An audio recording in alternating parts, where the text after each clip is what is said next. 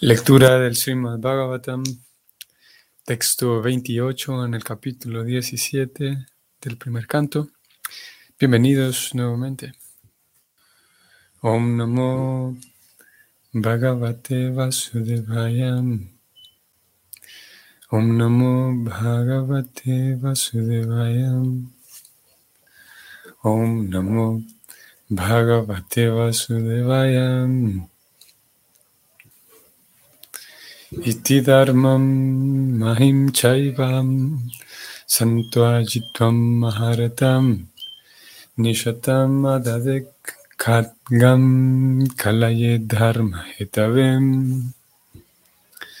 Traducción. Maharaj Pariksit, quien podía pelear por sí solo contra mil enemigos, apaciguó así a la personalidad de la religión y a la tierra Luego esgrimió su afilada espada para matar a la personalidad de Kali, quien es la causa de toda irreligión. Vamos al significado. Como se describió anteriormente, la personalidad de Kali es aquel que deliberadamente comete toda clase de actos pecaminosos que se encuentran prohibidos en las escrituras reveladas. Esta era de Cali se encontrará repleta ciertamente de toda clase de actividades de Cali.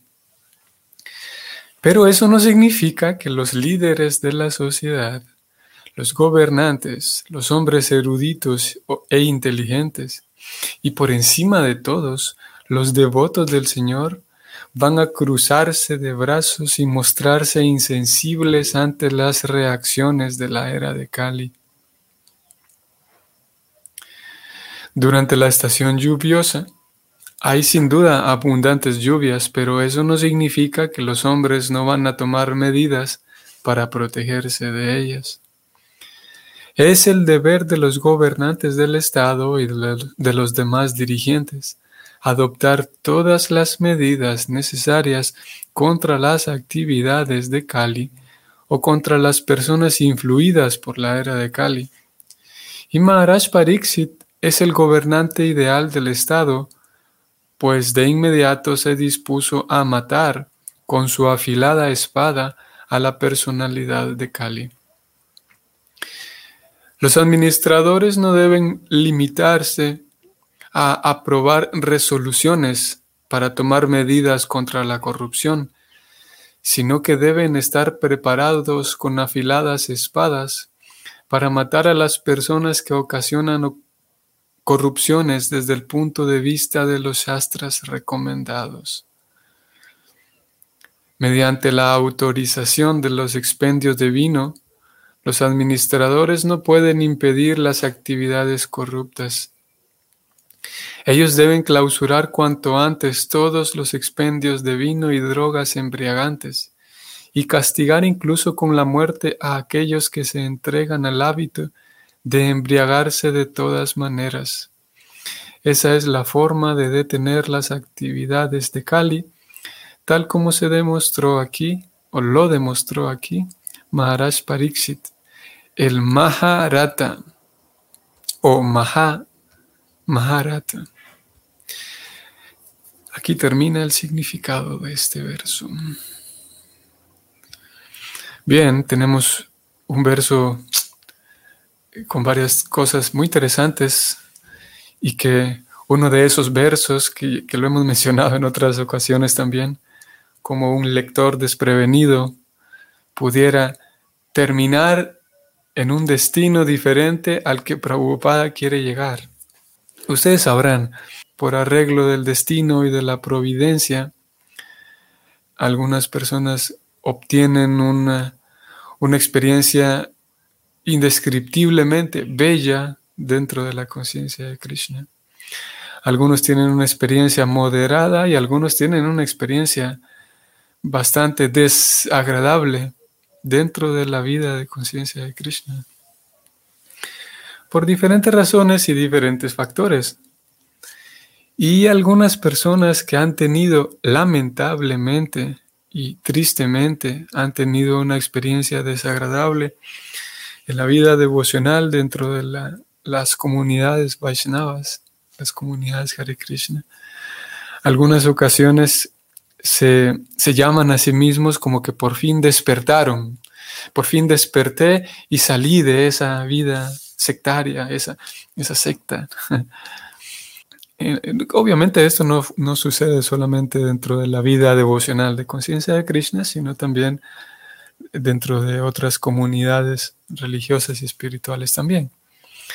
Entonces, en algunas ocasiones, eh, eh, estas personas quienes han, como digo, lamentablemente tenido una experiencia no muy grata, recuerdan o, conocen algunas, algunos preceptos o conocen algunos escritos dentro de la literatura Vaishnava que ahora, viéndolo con otros ojos, de acuerdo con ellos, viéndolos con, viendo estos escritos con ojos más despiertos, con ojos no enajenados, estos escritos revelan lo macabro que es la vida de conciencia de Krishna.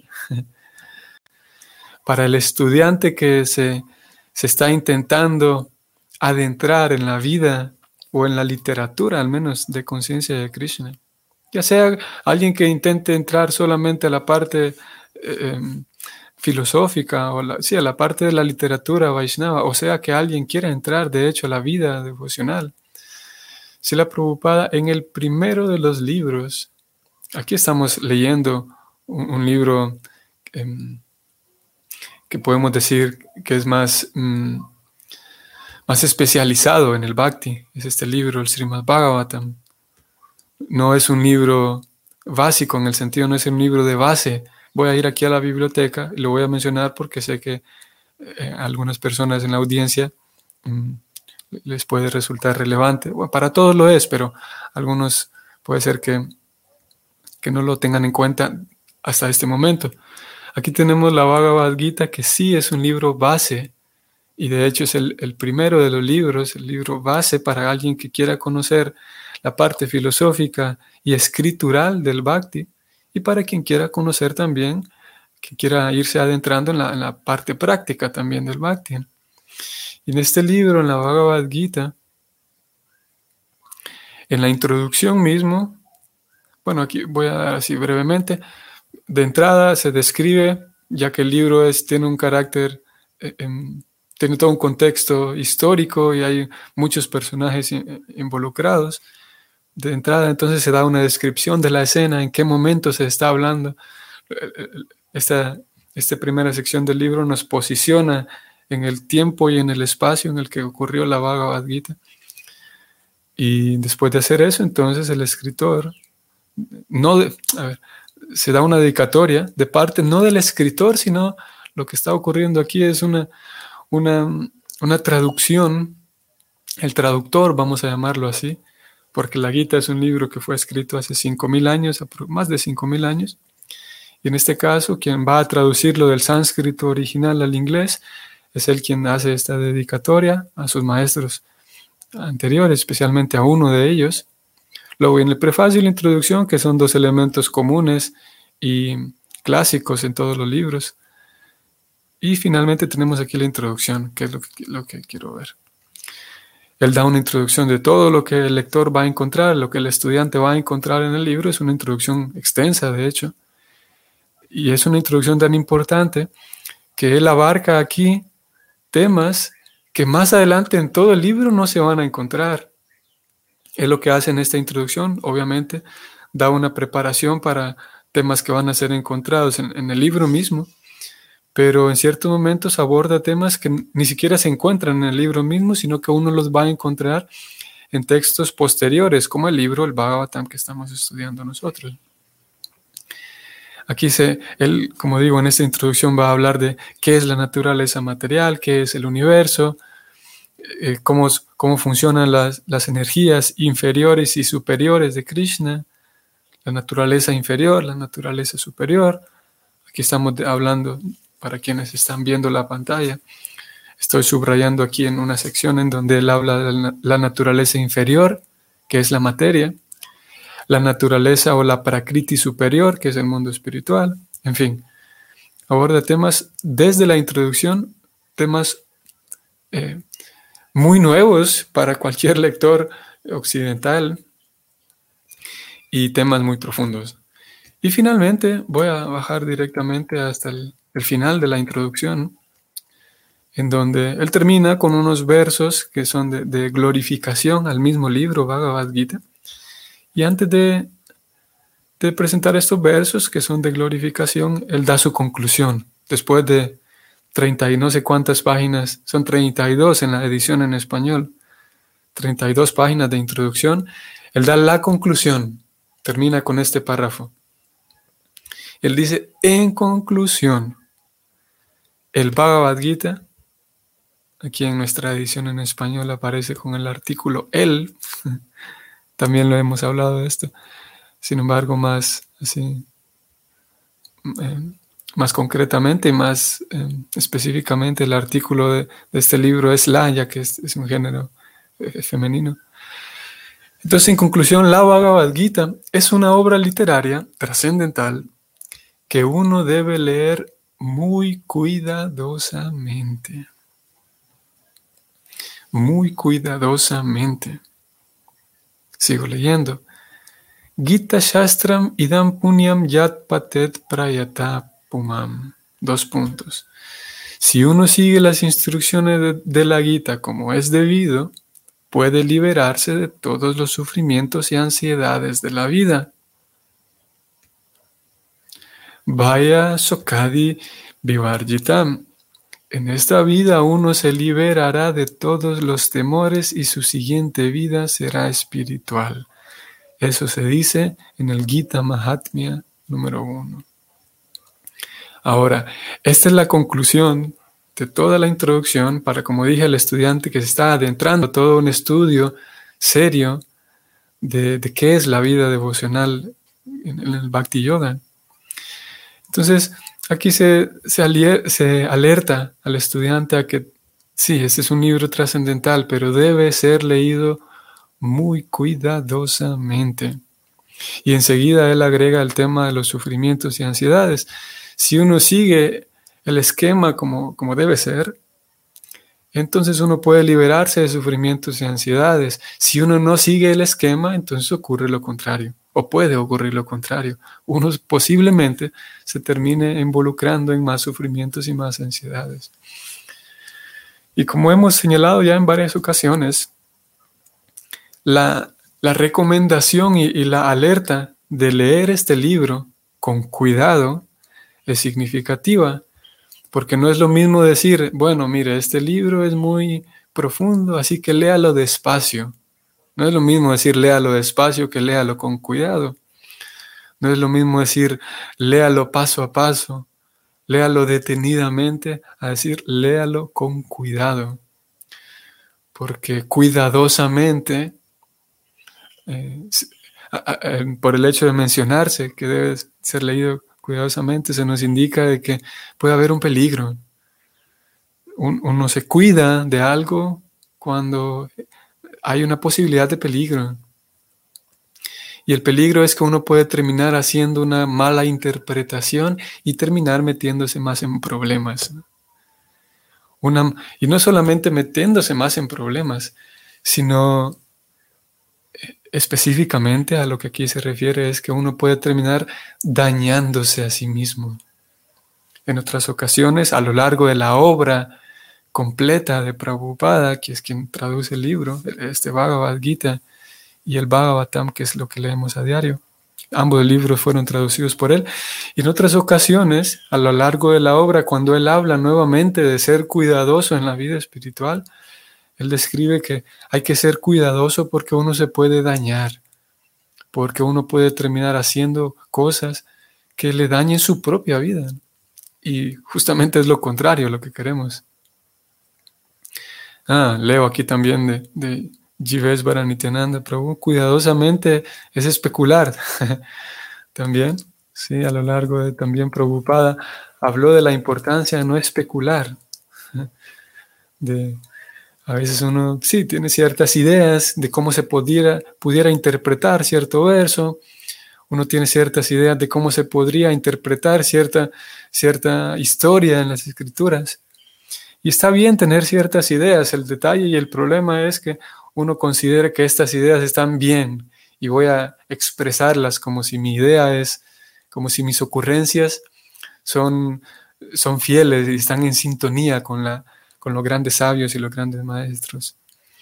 Es especular como si yo fuera un, un gran sabio y un gran maestro y, y expresar mis ocurrencias y mis especulaciones como si fueran autorizadas. A eso también, eso entra también, como dice aquí Jivet Prabhu, en, el, en el, la alerta que Prabhupada hace, que nos cuidemos de no confiar tanto. De entrada es mejor confiar en la conclusión de los grandes maestros, de los grandes acharyas, que son muchos, afortunadamente. Aquí mi, vecino, el gallo, indica que ya amaneció.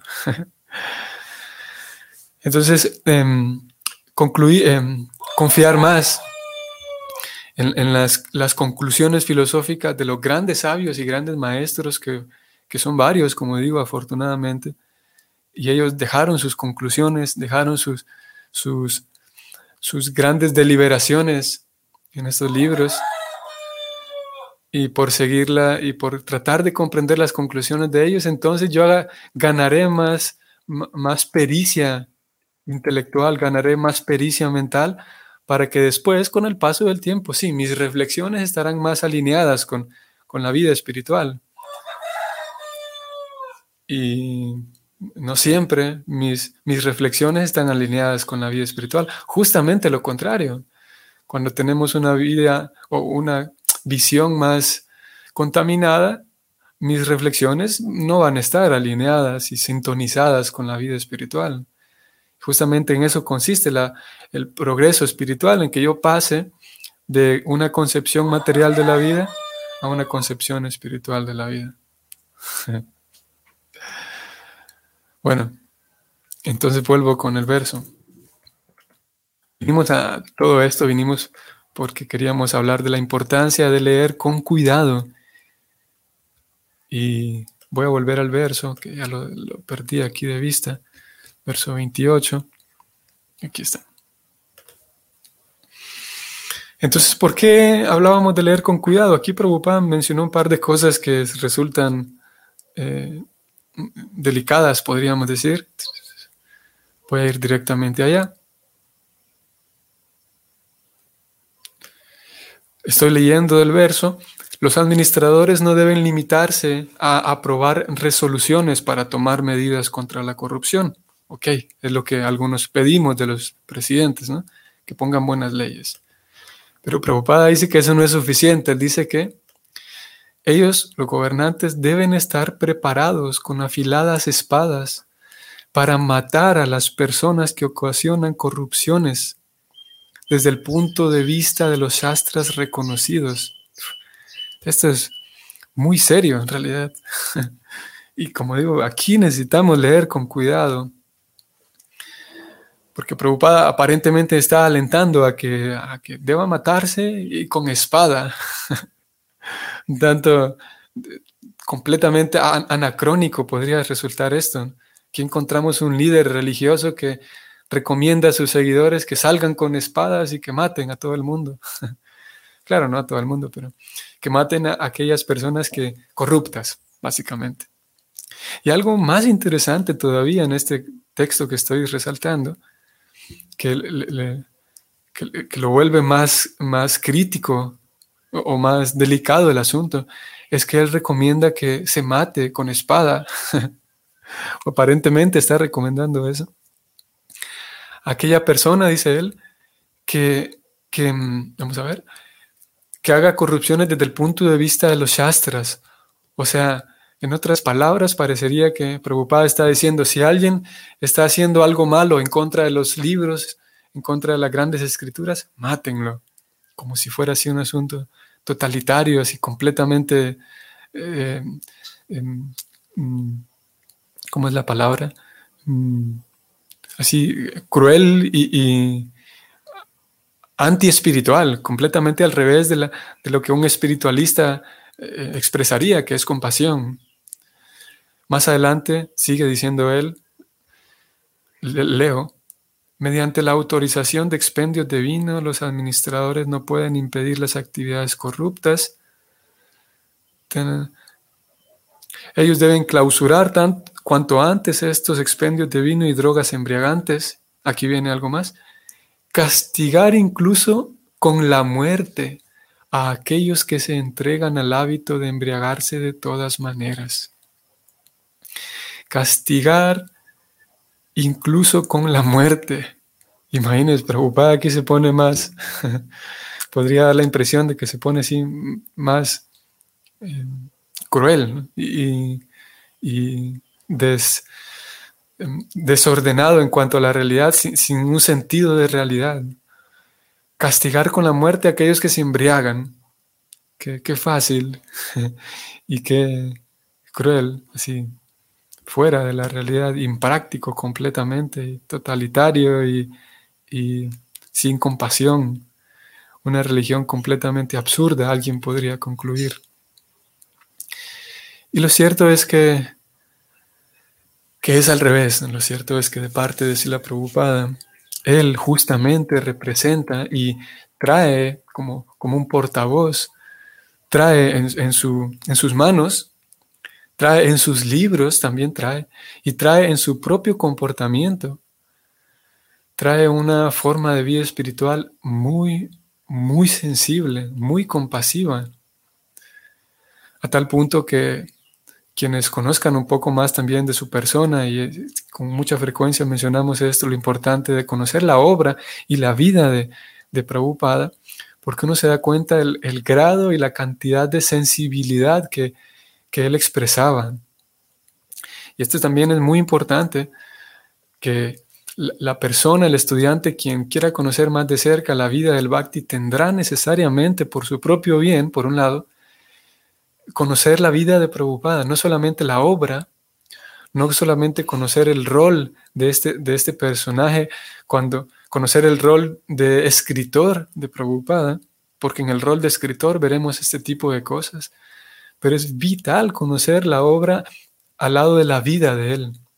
Cuando vemos la vida, cuando vemos a él, cómo él lidiaba con justamente, voy a volver al verso, cómo Prabhupada lidió en su propia vida, aquí estoy volviendo al verso y lo tengo subrayado todavía, cómo lidió con aquellos que se entregan al hábito de embriagarse de todas maneras, justamente con, con un grupo de personas que estaba acostumbrado a embriagarse de tantas maneras, de todas las maneras posibles. Este mismo personaje que escribió estas líneas, que a esas personas en teoría parece ser que él, él invita a que se mate y que se castigue con la muerte a esta gente. Él mismo se enfrentó con tantas personas que se embriagaban de, todo, de todas formas y él los trató con tan amor que literalmente les terminó robando el corazón. Para que ustedes quienes conozcan la, vida y la biografía de Prabhupada se darán cuenta que Prabhupada llegó en ese momento hippie en Estados Unidos y nadie más había tenido una sensibilidad tan grande para con ellos, a tal punto que ellos mismos como jóvenes, la mayoría de, los, la gente que se acercó a él, terminó abandonando toda aquella vida de desenfreno que le estaba dañando su propio ser. Esos mismos jóvenes que estaban adictos a tantas cosas que dañaban su propio, su propio ser, su propia salud, terminaron completamente entregados y entregaron su vida a esta misma persona que en su rol como escritor, si nosotros solamente conocemos ese rol como escritor, podría dar la impresión que no tiene sensibilidad. Pero vuelvo, estos chicos entregaron su vida realmente a, a Prabhupada y gracias a esa entrega ocurrió una explosión tan grande a nivel mundial, se abrieron tantos centros, etcétera, etcétera porque él tenía una sensibilidad muy profunda, una sensibilidad nacida del cultivo espiritual, de una ciencia espiritual verdadera. Y voy a subir aquí en el texto, justamente hoy es el día oficialmente, mundialmente es el Día Internacional del Yoga. Y sabemos que yoga, de acuerdo con la descripción del Bhakti, y yoga en general, no solamente de acuerdo con la descripción del Bhakti, sino cualquier escuela de yoga eh, genuina, sabrá que yoga significa vínculo. Y el Bhakti más concretamente nos indica que para hacer un yoga profundo y satisfactorio para el alma, yoga implica una conexión mía con Dios, una conexión mía con la fuente del amor, para poder brindarle a mi prójimo, a mi ambiente, mi entorno, amor verdadero. Tener una conexión con el amor, la fuente del amor verdadero que se llama Krishna, que es Dios. Bueno, tiene tantos nombres. Entonces, preocupada aquí en este significado, vean qué interesante, él habló de la era de Kali y dice cómo la era de Kali eh, se, se, viene con más fuerza, etc. Y ahí y lo ha venido hablando el tema de Cali, pero él dice aquí algo muy interesante. Voy a subrayar, en esta era de Cali, o esta era de Cali se encontrará repleta, se encontrará repleta de toda clase de actividades de Cali, y vean qué interesante. Pero eso no significa que los líderes gobernantes, hombres eruditos, inteligentes, devotos, se van a quedar cruzados de brazos y mostrarse insensibles, él dice. No significa que, bueno, como ya viene Cali, ¿qué podemos hacer? Todo se va a destruir, todo se va a acabar. Prabhupada dice, no podemos quedarnos insensibles. Y él dice específicamente, por encima de todos, si se espera que los gobernantes hagan algo, si se espera que los científicos hagan algo para ayudar a la humanidad, si se espera que la gente inteligente haga algo, por encima de todos, dice Prabhupada, los devotos del Señor deben hacer algo. Es, es un, llamado a la acción. Realmente este es un verso bastante resaltante en, en, esos significados que Prabhupada da, muy resaltante porque él dice, poniéndole en otras palabras, Prabhupada dice, Kali está tomando fuerza y va a tomar fuerza cada vez más y se supone que los líderes hagan algo, especialmente los devotos. Y el trabajo de los devotos, el trabajo de los Vaishnavas, en el estilo de Prabhupada, en la, misión de Prabhupada, es dos. Por un lado, mantener vivo aquel, aquellos principios, aquel, aquella atmósfera espiritual en donde se perciba amor verdadero, como dijimos, en donde se perciba confianza, en donde se perciba eh, amor verdadero, ese amor que Prabhupada transmitió por sus discípulos, que uno lo puede ver reflejado en las páginas de su biografía. Por un lado, esa misión, mantener e-, ese ambiente, esa atmósfera lo más pura posible, esa atmósfera devocional, para que cuando nuevos integrantes lleguen, perciban que eso es lo que estoy buscando. Verdadera amistad, verdadera camaradería, verdadero amor, verdadera confianza, que se puede lograr únicamente en un yoga con Dios, en un yoga genuino y profundo con Dios. Y la segunda parte de esa misión es poder llegar a otras personas, poder transmitir y compartir con otras personas que de momento ni siquiera imaginan que sienten atracción, ¿cómo puedo decir? Ni siquiera conscientemente han dicho, bueno, yo quisiera conocer algo del yoga, conocer algo del bhakti yoga, conocer algo de Dios. Pero es el acto de salir y tratar de, por así decirlo, de seducir de llamar la atención, de, llamarle la atención, de, generar una, un interés en personas que tal vez por su propia cuenta no tendrían interés por acercarse a un círculo Vaishnava. Pero esa es otra parte muy importante de la misión. Tratar de generar interés en otras personas para que de alguna manera entren y, vengan y, experimenten por lo menos una tarde un fin de semana. ¿En qué consiste esta vida devocional? Esta vida devocional en un yoga profundo con la fuente del amor, con la fuente de todas esas cualidades que con, haciendo ese yoga podemos traer una atmósfera de, repito, de completa, de, un amor palpable, de un amor y compañía y eh, amistad eh, muy profundos. Y eso es la vida devocional. Ese es Prabhupada, eso es lo que busca Prabhupada. No es un escritor que busca que los gobernantes anden poniendo pena de muerte por todos lados. Y no es un escritor así loco y, totalitario y fuera de la realidad.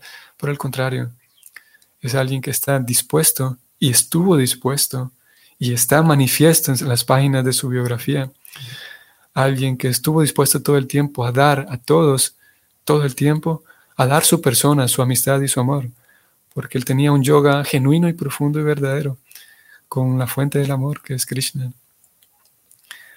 Así que aquí terminamos. Que tengan un bonito día y hasta mañana. Saludos, Hare Krishna.